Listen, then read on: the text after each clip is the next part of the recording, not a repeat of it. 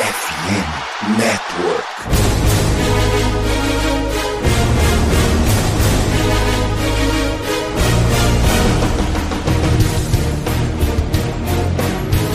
Fala galera ligada na Casa do Corvo, eu sou João Gabriel Gelli. Dessa vez não tem Cleverton Liares, não tem Giba, não tem Manu. Tô só eu aqui com um convidado para a gente poder fazer o nosso preview para a semana 13, o duelo do Baltimore Ravens contra o Denver Broncos. Mais uma partida importante na saga do, dos Ravens em busca de uma vaga nos playoffs pelo título da divisão da FC Norte.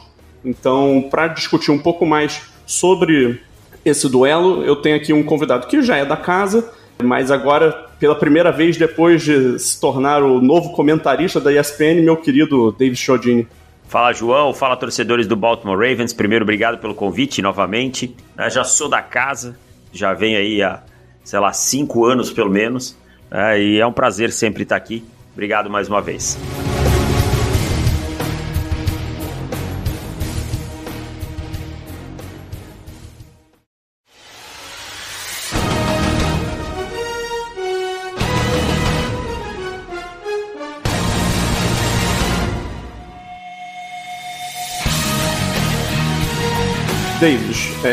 Queria começar, aproveitar que você está aqui, você já é uma pessoa familiarizada com, com, o nosso público e também é uma pessoa que acompanha bastante a NFL como um todo. Eu queria saber a opinião de uma pessoa externa, que eu pessoalmente confio muito na opinião, um pouco da opinião sobre a temporada dos Ravens até agora. O que, que você acha? Ou, até que ponto você acredita que esse time consegue sonhar antes da gente passar de fato para o jogo em si?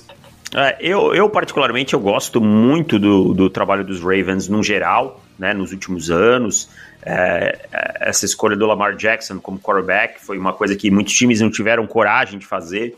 Os Ravens atrelaram aí é, o seu futuro ao Lamar Jackson, porque imagino que seja via tag, seja via renovação, o Lamar Jackson é o quarterback do, dos Ravens e isso não deve mudar.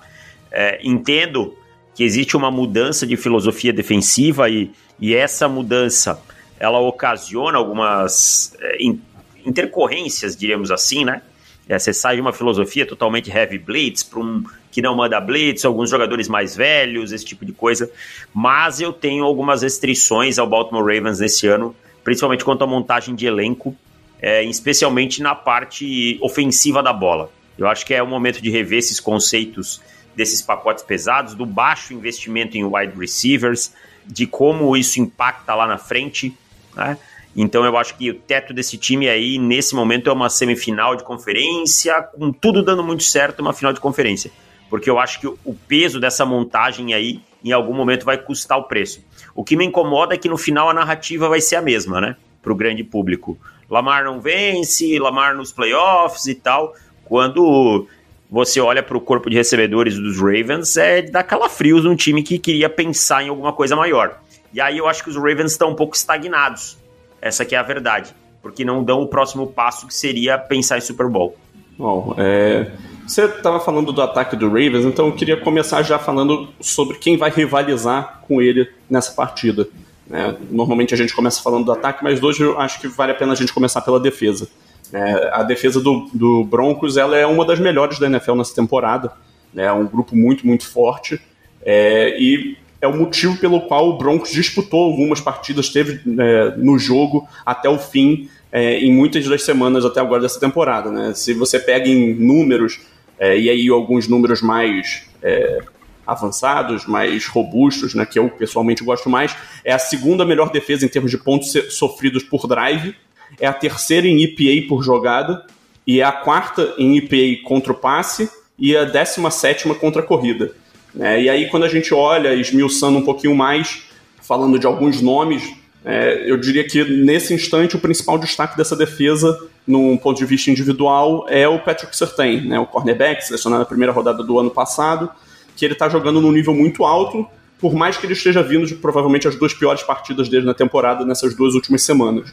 Ele é um jogador que é extremamente físico, né? É muito atlético. É, aí eu queria então, Davis, para começar, te perguntar se você acha que o, o Surtain vai ser o responsável por cobrir o Mark Andrews é, e também alguns outros destaques sobre essa secundária dos Broncos e, e o encaixe do, do, confronto delas com o que o Ravens tem para oferecer em termos de alvos. Não, eu não acho que o Surtain vai ser o responsável direto, não. Eu acho que o Surtain vai é, ser mantido na lateral, por mais que o Edir Evero seja um coordenador que, que não hesite né, em fazer aí algumas mudanças quando ele acha necessário. Eu acho que é, quando o Andrews cair na lateral, ele pode até cercar, mas não, não devem trazer ele para dentro, não. Não é muito muito a praia do, do Evero, sabe? Ele vai manter essa, essa formação com, com o Surtem mais nas laterais e tal. Né? Talvez em algum ou outro momento específico, por exemplo, terceiras descidas, algo assim, ele, ele vai, vai funcionar com esse star, né? É uma defesa bem baseada na defesa dos Rams do, dos últimos anos. E, e, aí a gente vê, às vezes, como via, vê o Jalen Ramsey andando para um lado e para outro. Mas eu acho que não vai ser o jogo todo. A gente pode ter alguns momentos específicos, mas eu acho que o Surtain vai. Por vezes a gente vai ver o Justin Simmons, por vezes a gente vai ver o Kareem Jackson, né? Alguns outros jogadores é, cercando aí o, o, o, o Mark Andrews. É, eu diria que nesse confronto de secundária dos Broncos contra recebedores no geral do, dos Ravens que reside a grande vantagem, o grande trunfo do, dos Broncos para essa partida. É, para tentar, sim, vamos combinar, né? Obviamente, até por, por caso de apostas, tentar a zebra, os Broncos precisam é, que essa secundária jogue é, em altíssimo nível. Né? E aí, passando então para um próximo nível da defesa, é, falar um pouquinho do, do pass rush do, dos Broncos. Né, que nesse momento o time entrou na temporada tendo o Bradley Chubb e o Randy Gregory, uma dupla que tinha muita promessa, é, jogadores de bastante talento, só que nenhum deles está mais é, disponível para essa partida. Né? O Chubb foi trocado, o Gregory se machucou, está na injury reserve. E aí, nesse processo todo da temporada, quem acendeu foi o, o Baron Browning, né? que era o, o inside linebacker, né? se eu não me engano, em, em Ohio State, quando foi draftado. Ele está nessa função meio híbrida e ele está aparecendo como uma opção muito boa interessante, é um dos nomes em ascensão dessa temporada como um todo. Né? Se a gente olha os números do, do Pro Football Focus, entre os, os, jogadores que tiveram pelo menos 150 snaps de pass rush, ele é top 10 em percentual de vitórias né, no, nos confrontos dele e top 15 em produtividade de pass rush, né, que é uma métrica de, do PFF que leva em consideração sacks, hits e, e hurries, dando um pouco mais de peso para os sacks. É, e isso tudo ponderado pelo, pela quantidade de snaps que o cara teve. É, e aí, além disso, também tem o Drummond Jones, que está com, com, alguns bons números, né? Mas ele, obviamente, produzindo mais pelo, pelo interior da linha. Aí eu queria também, já passando para essa parte, entender o que, que você é, enxerga é, do confronto dessa, desse pass rush com a linha ofensiva dos Ravens, que está fazendo um bom trabalho na temporada até agora, não é nada espetacular, mas é uma linha ofensiva sólida. E mas que provavelmente vai, vai estar sem, sem o Ronnie Stanley, né? Que ele ainda está se recuperando da lesão que ele sofreu contra os Panthers. É, sem o Ronnie Stanley, eu acho que Denver tem uma boa chance aqui de conseguir gerar algumas pressões. O Edir Oliveira trouxe uma coisa diferente né, nessa defesa dele. Ele gosta de mandar blitz, ele não tem problema com isso, tá? E disfarça muito bem os fronts. Denver é uma defesa que tem um desguise muito, muito bom, tá? É, você vai ver frontes aí com dois linebackers em pé no, no A-gap, um dropando, outro entrando. Você vai ver o Baron Browning posicionado no meio e aí de repente ele faz um stunt para lateral. É, você vai ver o, o, Browning dropando numa cobertura. É, o Nick Bonito pode aparecer, né? É um jogador que vem é, tendo espaço nas últimas semanas e por aí vai. Então eu acho que é um confronto favorável para o Denver Broncos. Não acho que vai ser aquela coisa que vai criar um terror no Lamar Jackson, não é isso, sabe? Não é, não é um, um grupo que vai fazer o Lamar suar frio, no sentido de, tipo, ter um dos, uma linha que vai ter um dos seus piores jogos. Mas é uma, um grupo capaz de conseguir criar pressão, especialmente em jogadas chaves, e colocar é, Baltimore numa situação complicada em terceiras descidas, forçar terceiras descidas longas, esse tipo de coisa sabe? É, é um grupo capaz. E, e, aí eu acho que Denver pode capitalizar em cima disso. E por fim, para passar a régua na, na defesa, é, eu falei antes né, que a defesa do, dos Broncos é muito boa, mas contra a corrida, é, em termos de EPA por, por jogada, ela é apenas a 17 né, contra a corrida. Né? Então, assim, é um número de meio de tabela, que é totalmente compensado pela ótima defesa contra o passe, mas no confronto contra o, o Ravens isso pode ser problemático. Né, que é um time que gosta muito de correr com a bola, tem isso como no seu DNA como a prioridade ofensiva do esquema do Greg Roman. É, a grande questão é que o ataque terrestre do, do, Ravens ele tem oscilado bons e maus momentos ao longo dessa temporada, né? Tem alguns jogos que, é, que ele é fantástico, tem os jogos que é, ele desaparece, mal consegue fazer o, o, o, time produzir. E isso é a tônica ofensiva do, do Ravens é, até agora esse ano, né? Vive de, de uma variância é, absurda. Inclusive aí, dentro do mesmo jogo.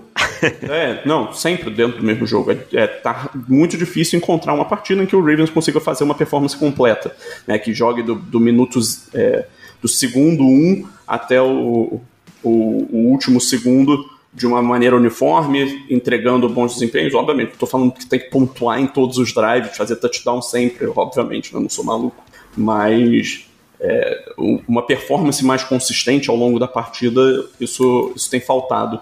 É, mas aí, enfim, é, queria saber um pouco de como você vê é, esse confronto, até porque você falou muito dessa questão né, da, dessa defesa do, do, do Evero ela parecer é, esquematicamente com as defesas do, do Rams, é, então, por consequência, parece também a, a defesa do Staley, com muita base em cover 2, e que ela tem como talvez o seu grande ponto fraco a, a dificuldade de conter corridas, né? Porque ela estressa os jogadores do interior da linha defensiva. Eu queria saber de você quem está sendo mais responsável por essa contenção contra a corrida, é, como está sendo o trabalho nesse sentido até agora na temporada e o que, que o Ravens pode fazer para explorar a, a, defesa terrestre do, dos Broncos.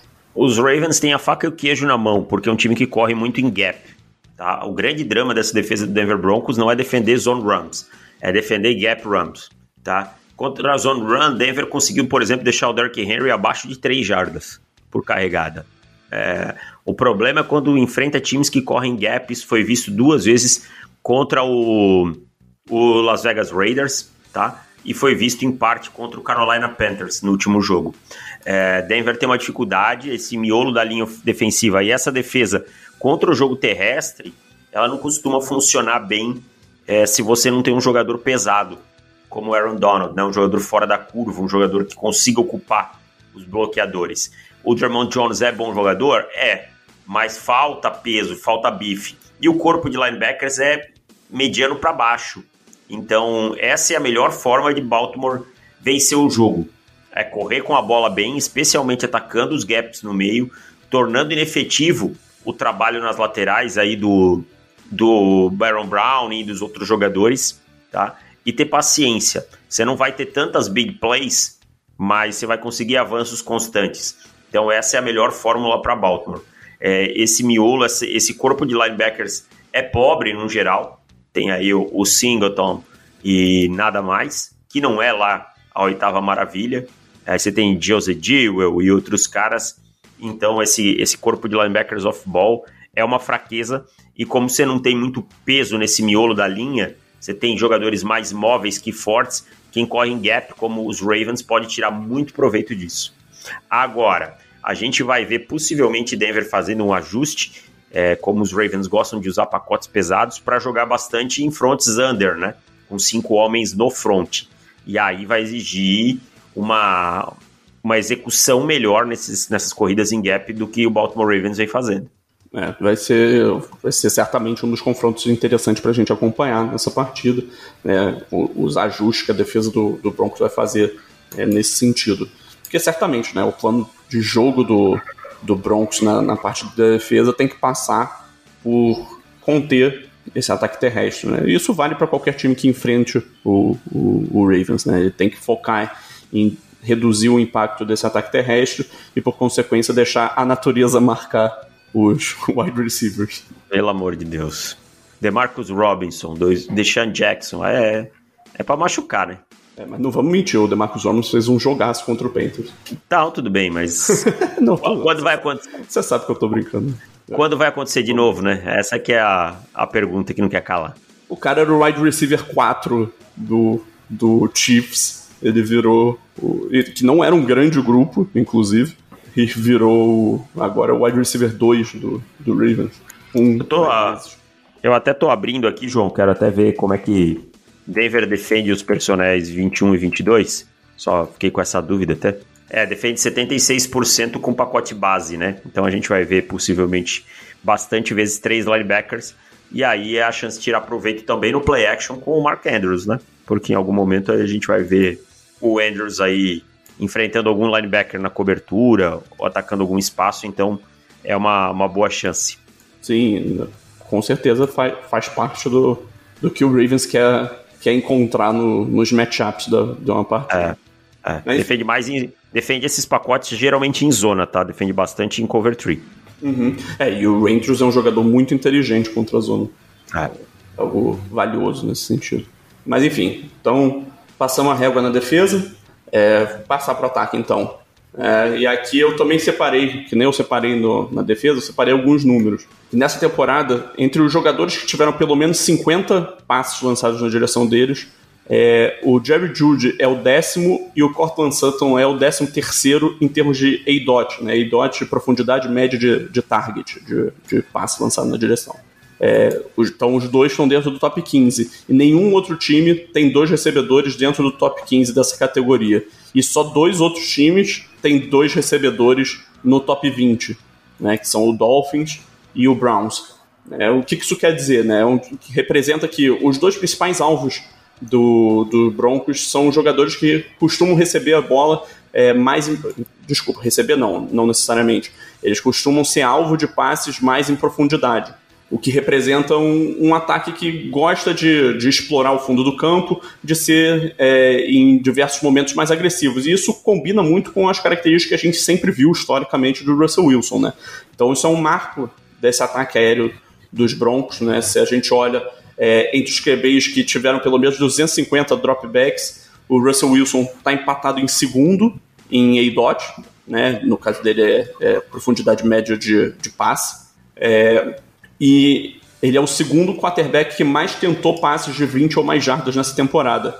O problema é, esse ano, ao contrário dos anos anteriores, ele não está sendo tão eficiente é, nessa, nesse quesito. Né, sempre foi a grande marca do jogo dele, ele sempre teve um passe em profundidade lindo, né, assim, perfeito, um dos melhores da NFL. E esse ano isso não está lá, né? Ele caiu para a média e ele não tem outros quesitos no jogo dele que compensam essa, essa queda de produtividade. E aí tudo isso é, ajuda a levar né, para essa temporada é, complicada que o, que o Broncos está tendo, para se esquecer, na verdade, né, depois de toda a expectativa que teve no, no, durante a off-season.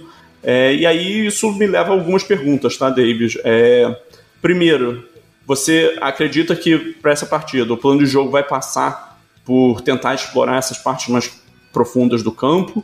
É, e até para você responder isso, levando em consideração que o Marcus Peters não faz uma boa temporada é, e que o, o, Brandon Stephens é um jogador que é muito suscetível a ser queimado é, ocasionalmente. E aí a outra questão é, que eu queria saber da, da sua visão, é, o quanto que da culpa dessa temporada decepcionante do Broncos está na conta do Russell Wilson e o quanto que está na culpa do Nathaniel Hackett, ou então de outros fatores que eu não estou considerando aqui. Cara, o, o Russell Wilson e, e esse dot grande desses recebedores passa muito pela inefetividade em primeiras e segundas descidas. Isso obriga o time a forçar algumas bolas em terceiras descidas e tal. O time é muito inefetivo. É, o Russell Wilson vem tendo uma temporada trágica, né? e, e, aí os problemas de personalidade dele, essa liderança plástica dele, né? São. se afloram, né? Ele, ele tem que entender que ele não está mais no ambiente onde ele era o cara. Agora ele é um cara que precisa conquistar as coisas. E a história uh, da e... festa de aniversário? Ah, então, é, agora tudo vem à tona. É o que eu digo assim: se você tá ganhando, foda-se, sabe? Foda-se. Tipo, se você tá ganhando, foda-se. Ninguém quer saber de nada. Se você é, é babaca ou não é. E o Russell Wilson é babaca, ponto. Tá? Como muitos outros quarterbacks são.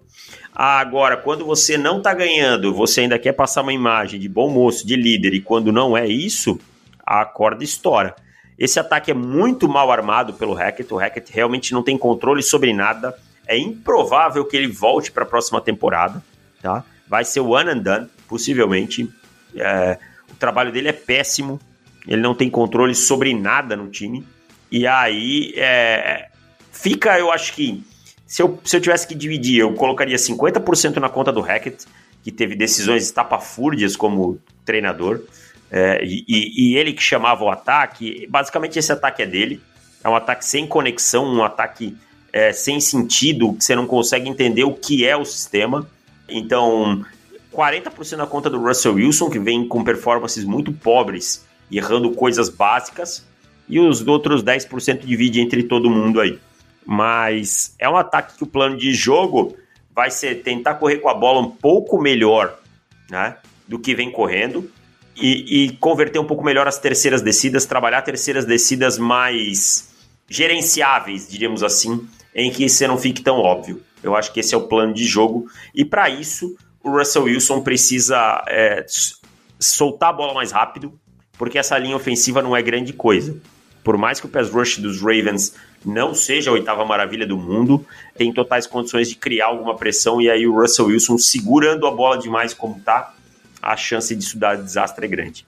É, eu tava olhando as configurações da, da linha ofensiva do, dos Broncos, né, e eu vi muita variação, né, os, os tackles desejáveis não estão jogando, né, nesse momento. O Bowles tá fora, né? O Bowles uhum. tá fora. E o outro era o Billy Turner, que também não sei se é tão desejável assim. Mas. Desejável é... talvez não seja a palavra certa, é... mas planejado. Planejado. É melhor. Então, cara, é isso. É um ataque que vem capengando. É, não dá para esperar que esse ataque de Denver anote mais que 16, 17 pontos num jogo. Tá? Se anotar 20 pontos, é uma, vai ser um saldo maravilhoso contra essa defesa dos Ravens, que tem condição de dominar nesse ponto. Então, para Denver ganhar, precisa ser um placar baixo depender aí do kicking game, do, do special teams não é grande coisa também, mas de uma ou outra jogada diferente, tá? O time anotou 20 pontos só duas vezes na temporada. Isso fala muito sobre o ataque do Denver Broncos. É, teve, eu lembro que acho que foi depois da semana 10, eu acho, que teve uma estatística de que se o, se o Broncos tivesse marcado 18, acho que foi isso, 18 pontos em todos os jogos, até ali ele teria vencido 8 deles. E é, o quê? Um, quatro naquele período? Cinco? Dos que, dos que ele perdeu, ó. Um, dois, três. Não, esse aqui não. Dois. É, mas teria. É, não, porque teria vencido o jogo no tempo normal. Três, quatro, cinco. É, cinco jogos seriam. Então estaria com uma campanha com oito vitórias. Tá invertido, o ataque, né? O, o ataque não precisava nem ser bom, ele só tinha que ser. Não, não. Estamos falando de 18 pontos na National Football League, é ruim. não é nada. É ruim nada. ainda. Você, vai, você, você pega um ataque com Daniel Jones, ele tem anotado 18 pontos. Enfim, é, sem dúvida alguma, uma das grandes decepções da temporada. De... A maior, a maior, maior. Mas esse time também foi bem superestimado. Isso eu falei antes da temporada. Esse corpo de recebedores foi superestimado. Essa linha ofensiva foi superestimada. Então é, é por aí. É, eu não sei se é a maior. Eu acho que o, o, o Rams ainda é, é pior. É, é, mas os Rams acabaram de ganhar, então dane-se, né? Ah, sim, mas sair do que eles foram para o que eles estão sendo atualmente, acho que é a maior, maior Mas os Rams, de... cara, os Rams ainda tem o fator lesões. Você sim, não tem sim, sim. o time inteiro, né? Agora os Broncos nem isso. É porque o, os jogadores do Rams não estão dispostos a, se, a fazer recuperação deles é, 19 horas por dia, que, que nem o Russell Que nem o Russell Wilson, vai se alongando, né? Tá no avião, não é hora de descansar, não, porra. É hora de. Porra, chato porra. pra caramba. Porra, deve ser um dos caras mais chatos da história do universo, cara. Tá. Então eu acho que a última coisa que falta pra, pra gente fechar, você tocou um pouco nisso na questão do ataque terrestre, mas se a gente vai é, analisar, né, é um time que entrou na temporada com o Javonte Williams como o principal é, running back, estava fazendo até um, um começo de temporada bom, mas aí sofreu a lesão, tá fora da temporada já. É, o Melvin Gordon teve cinco fumbles, um número descomunal para a quantidade de jogos e quantidade de jogos que ele teve na é bola. Surreal ele ter espaço na liga ainda, cara. Surreal. É, e ainda foi contratado pelo Chiefs agora, né? Quando, quando a gente fala que, que a sua posição no draft te acompanha pelo resto da carreira é por conta desse tipo de coisa. Se o Melvin Gordon fosse um running back de terceira rodada, ele já estaria fora da liga há muito tempo. Né? Mas, enfim, ele acabou de ser cortado. Então, esse backfield, nesse momento, ele é, ele pertence a Latavius Murray, né? Que vem jogando bem, por incrível que pareça. Sim. Sabe? Por é, e ele jogou no Ravens ano passado, né? Então, o torcedor do, de Baltimore, ele sabe o que, que ele pode produzir. A gente sabe que não é grande coisa, mas que ainda tem alguma coisa ali no, no motor dele e que, principalmente para situações de jardas mais curtas, né? Um jogador ainda é. físico. É um power, né? Um power running back, assim. Ele tem muita dificuldade de, de explodir ou de ganhar jardas após o contato, já nesse Sim. momento ali, quando ele faz é, um corte lateral, ganha jardas que não sejam na força, né? É, para ver como não bate muito, ó. Ele é um running back de gap, jogando num time que roda muito mais corridas em zona. Então, é tudo errado em Denver, sabe? Nathaniel Hackett é, é um treinador me, medíocre, não, pífio. E, assim, o torcedor de, de Baltimore, é só a defesa não ter um dia de, tipo, daqueles, assim, que olha e diz assim, nossa, hoje a gente comeu uma feijoada. Que vai conseguir parar o jogo terrestre de Denver, pode sofrer um dano aqui, outro ali, mas nada demais. É, assim, eu diria que nessa temporada a defesa do Ravens não teve nenhum jogo que ela passou inteiro fazendo isso. O problema é, quando ela resolve entregar, ela entrega com vontade, né? Final do jogo contra o Jaguars, agora nessa última semana, o último período contra o contra os Dolphins ali foi ali foi o ápice, né? Enfim. Trágico. Enfim, eu acho que a, a gente passou por, por tudo. Eu não sei se você tem algum outro destaque da partida que, que te vem à cabeça. não, acho que é isso, cara. É mais uma oportunidade de ver o. Desculpa, o Lamar Jackson jogando, que é sempre um prazer. Mas é, é, os Ravens são muito mais time que os Broncos nesse momento. Não há dúvida quanto a isso. Os Ravens, se perderem, é, realmente é para cobrar fortemente o, o John Harbaugh e tal. É, porque já vem sendo. Já vem tendo aí os seus blowouts, o time, né?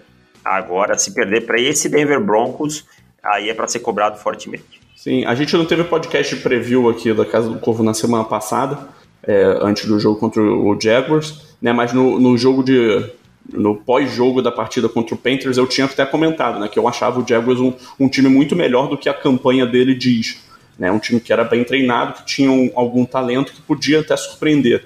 Esse não é o caso que eu, que eu imagino acontecendo aqui contra o, o Denver Broncos. Né? Esse é um jogo que o Ravens tem que vencer. É a mesma coisa que valia para o jogo, por exemplo, contra o Panthers. É um jogo que tem que vencer.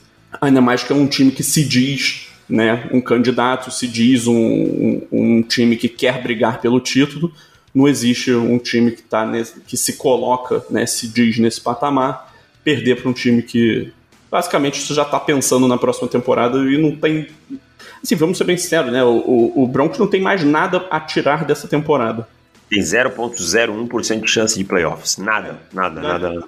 E eu nem digo coisa... em termos de, de chance de playoffs, eu digo em termos de otimismo mesmo. Não, não. Porque, por exemplo, você vê um time ruim, é, tipo, sei lá, o Lions, o, o Jaguars, eles têm o Bears, eles têm coisas ali que, por mais que eles não, não vão chegar no, nos playoffs, isso obviamente nunca foi a previsão para eles mesmo, mas é, eles ainda conseguem tirar alguma coisa de positivo da temporada é, daqui para frente, mesmo é, ser, mesmo perdendo os jogos. Né? O Broncos eu não acho que ele tem como tirar mesmo se ele ganhar os jogos. Não, não, não tem mesmo. É só esperar o ano acabar e juntar os cacos. Mas enfim, para fechar então, o último bloco que a gente sempre faz nos podcasts de preview, é, eu peço para você, Davis, é, destacar um, um confronto desse jogo que você acha particularmente interessante e aí depois fechar com uma bold prediction e um palpite para o resultado do jogo. Com um confronto interessante, Curtis Sutton versus Marlon, ah, Marlon Humphrey, não, desculpa, Marcus Peters. Pode ser que aí Denver consiga alguma coisa, né? Se o Russell Wilson tiver um dia minimamente decente, pode ser que consiga alguma coisa, porque como você falou, o Peters vem num declínio bem forte uma bold prediction para esse jogo, vamos ter um field goal bloqueado. Tá? Denver vai bloquear um field goal do, do Justin Tucker. É uma bold prediction. E o placar do jogo 21 a 16 para o Baltimore Ravens. É, no fim das contas você está prevendo um jogo até mais parelho do que. É, mas esse 16 aí Vai, vai ser, ser já. touchdown com o cronômetro isso, zerado só pra. Isso, aquela, aquela vagabundagem, depois vai tentar os dois pontos, mas já. A vaca já deitou. É, eu, eu, eu gosto desse, desse, desse confronto que você levantou. Acho que ele é realmente bem interessante. O Marlon Humphrey está fazendo uma temporada muito, muito boa, se recuperando da, do ano de 2021, que foi bastante abaixo do que ele é capaz de entregar, e ainda terminou com lesão. Mas, enfim, é, minha bold prediction: a gente vai ter dois touchdowns terrestres do Lamar, é, e o Ravens vai vencer por 27 a 10. Também é plausível. Vou, vou fechar com essa. Então, acho que encerramos por aqui, David. É, e aí, o que eu queria falar agora é para passar a palavra para você, para você fazer seu jabá. Todos os lugares onde as pessoas podem encontrar seu trabalho, não são poucos, né? Então. Por favor, agora a gente demorou meia hora nessa gravação, vai ser mais meia hora aí você falando. Não, não é. Bom, é, para quem quiser acompanhar meu trabalho, eu estou nos canais ESPN todo final de semana comentando NFL e alguns do college football. Nesse domingo eu, eu estou na ESPN 3 às 18h05 com Miami Dolphins e San Francisco 49ers, um bom jogo. É, também estou no Pro Football, né, lá no podcast e no site com os textos profutebol.com.br. Estou no On The Clock, meu grande amor, ontheclock.com.br, onde tem inclusive a companhia do, do, do Gelli, é, e já estamos trabalhando no guia do draft, né? E também estou no YouTube, é só procurar o meu canal, o Davis Chiodini, além das redes sociais, tanto no Instagram quanto no Twitter, arroba Davis Chiodini. No mais, Gelli, obrigado pelo convite mais uma vez, é um prazer, tá? É, e bom jogo aí para o Baltimore Ravens, que o torcedor do Denver Broncos ele já sabe que ter um bom jogo é praticamente um milagre. É isso, Davis. Muito obrigado pela participação mais uma vez. Sei sempre que a gente pode contar com a, com a sua presença aqui quando a gente estiver falando do Denver Broncos e também sobre o draft. Então, te agradeço aqui novamente pela participação. É, e para todo mundo que ficou aqui escutando a gente até o final, muito obrigado. E é isso, a gente se encontra de novo depois da partida para repercutir tudo o que aconteceu nesse duelo entre Baltimore Ravens e Denver Broncos. É isso. Até semana que vem. Tchau, tchau.